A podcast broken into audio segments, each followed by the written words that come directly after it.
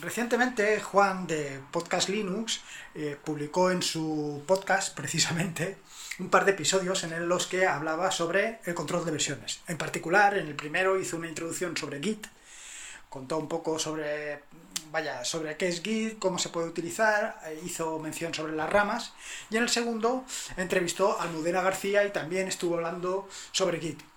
La cuestión es que todo esto me hizo recordar mis primeros tiempos con el control de versiones en los que me enfrenté a Subversion.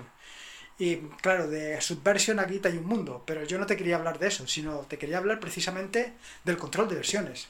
Lo impactante que es el control de versiones y que es una cosa que no termino de entender a día de hoy cómo no está aplicado en, todas las en, todos los campos tanto de la ciencia como de la vaya en fin en cualquier en cualquier campo debería de estar aplicado.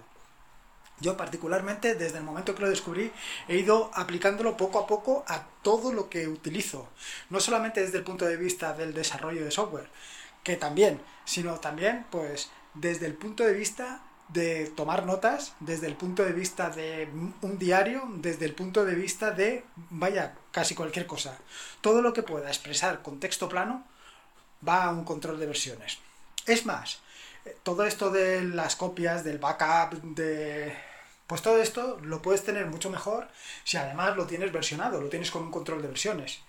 De hecho, una de las grandes herramientas que tienes al alcance de tu mano son los files, que lo que te permiten es guardar de una manera muy sencilla toda tu configuración y no solamente tenerla guardada, sino además versionada. Y un poco de esto te quiero hablar de en este nuevo episodio del podcast. Te quiero hablar sobre el control de versiones, cómo lo puedes utilizar para cualquier ámbito y una aplicación eh, que está disponible para Android y alguna que otra cosa más también bastante interesante. Así que te invito a escuchar este nuevo episodio del podcast.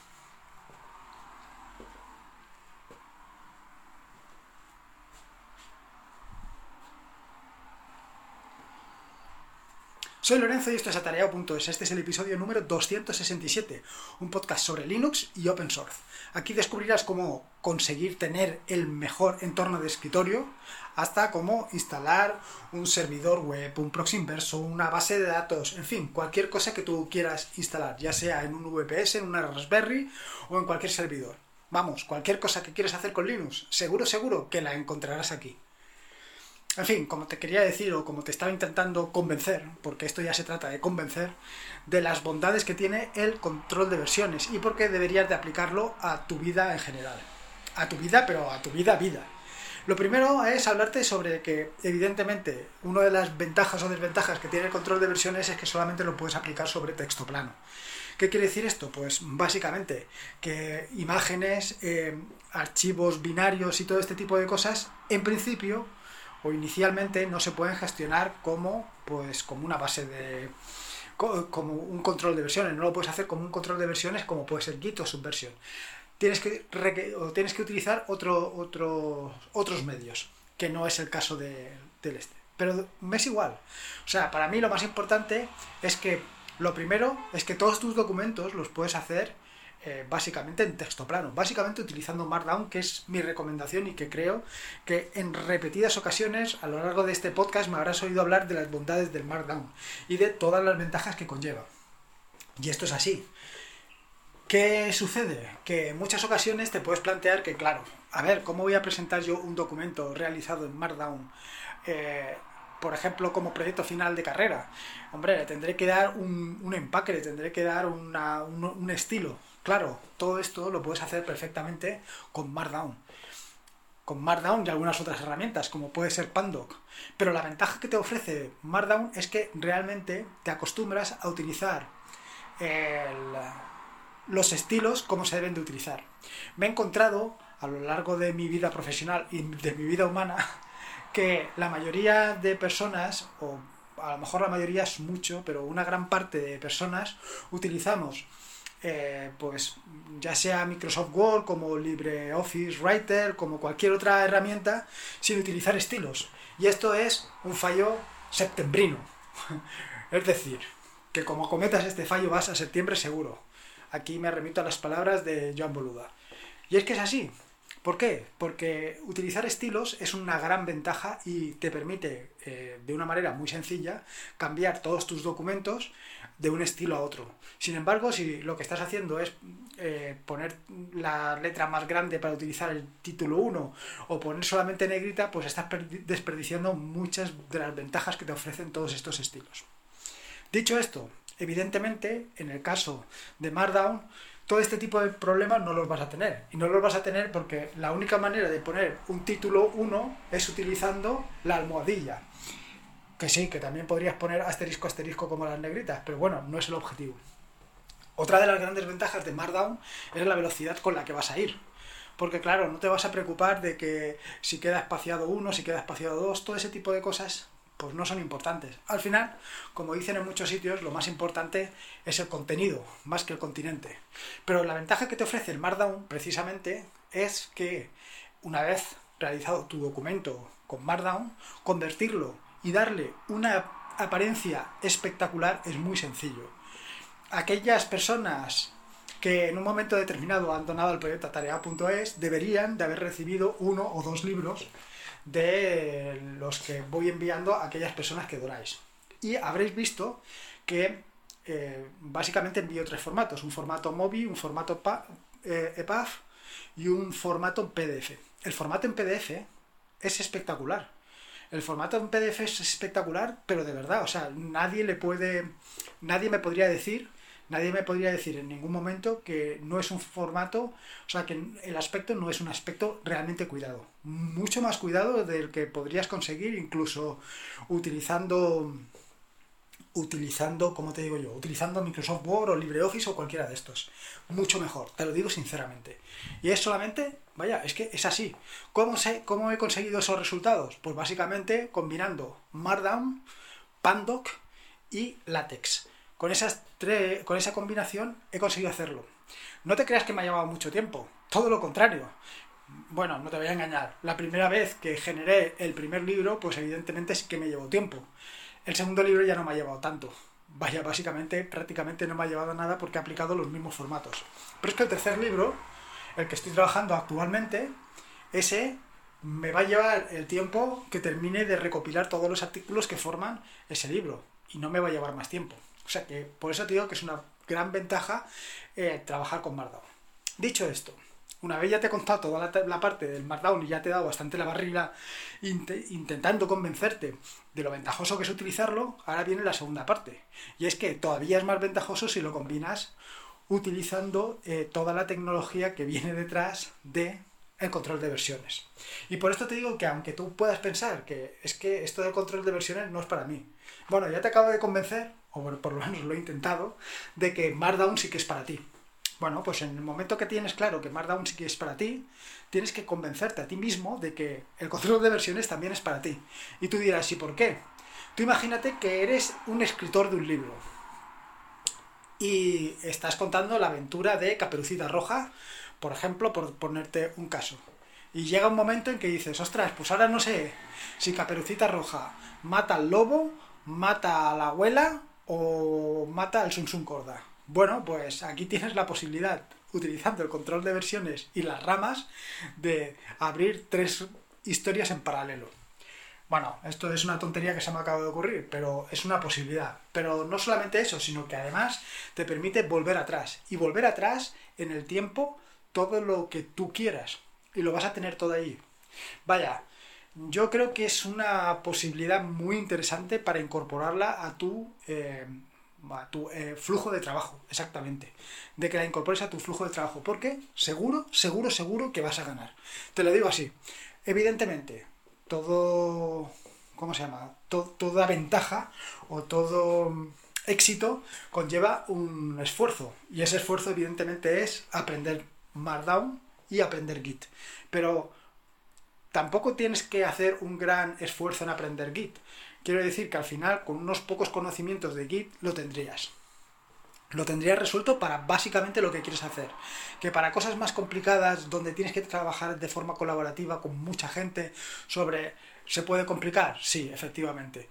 Pero para lo que vas a hacer de, en tu día a día, es más que recomendable. Y no vas a tener ningún problema en el sentido de que tú puedes pensar, bueno, es que al fin y al cabo esto también lo incorpora Microsoft Word o LibreOffice o cualquiera de estos.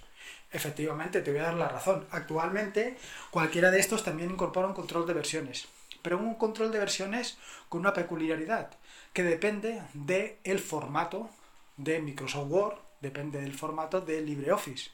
Y si el día de mañana LibreOffice, por la razón que sea, decide cambiar de formato, tú has perdido tu documento. Lo mismo te digo de Microsoft Word o de cualquier otra aplicación. Este es el gran inconveniente de no utilizar texto plano. Y ahí es donde le tienes que sacar todo el jugo. Dicho esto, ¿y por qué te vengo yo a contar toda esta historia y toda esta película sobre em, Git? Aparte de un poco pues lo, que te he comentado de Juan de Podcast Linux. Bueno, pues esto te lo vengo a contar porque el otro día en el grupo de Telegram de YouGeek, Sniffer, uno de los integrantes del grupo de Telegram, habló sobre una aplicación que desconocía por completo, una aplicación Android y que era la pieza del puzzle que me faltaba. Se trata de Git Journal. Git Journal, Git Journal es una aplicación para tomar notas directamente en el móvil. Y tú dirás, bueno, pues como todas, habrán a tropocientos mil aplicaciones para hacer esto. Bueno, sí, efectivamente, habrán tropocientas. Pero esta tiene la gracia de que se relaciona directamente con un repositorio en Git. Y esta es realmente la gracia. No te tienes que preocupar de absolutamente nada, vas a tenerlo todo versionado. Y lo que puedes hacer es llevar un diario. Y ese diario tú dirás, ostras, pero a menudo lío, ahora tal. No, ningún lío. Puedes elegir con qué repositorio te quieres conectar. Puedes eh, hacerlo de una manera súper sencilla. Y claro, todo esto tiene una ventaja brutal. Y es que la ventaja brutal eh, es que no necesitas ningún tipo de sincronización, porque para eso ya se encarga eh, Git, ya se encarga de hacer la sincronización de la aplicación de Git Journal con el repositorio que está en GitLab, en GitHub o donde tú quieras, también podría estar en tu repositorio personal, en Gitea, o incluso pues directamente eh, acceder vía SSH a tu repositorio. O sea, cualquiera de todas estas posibilidades las puedes tener. Y no dependes de absolutamente nadie. No dependes de absolutamente nadie.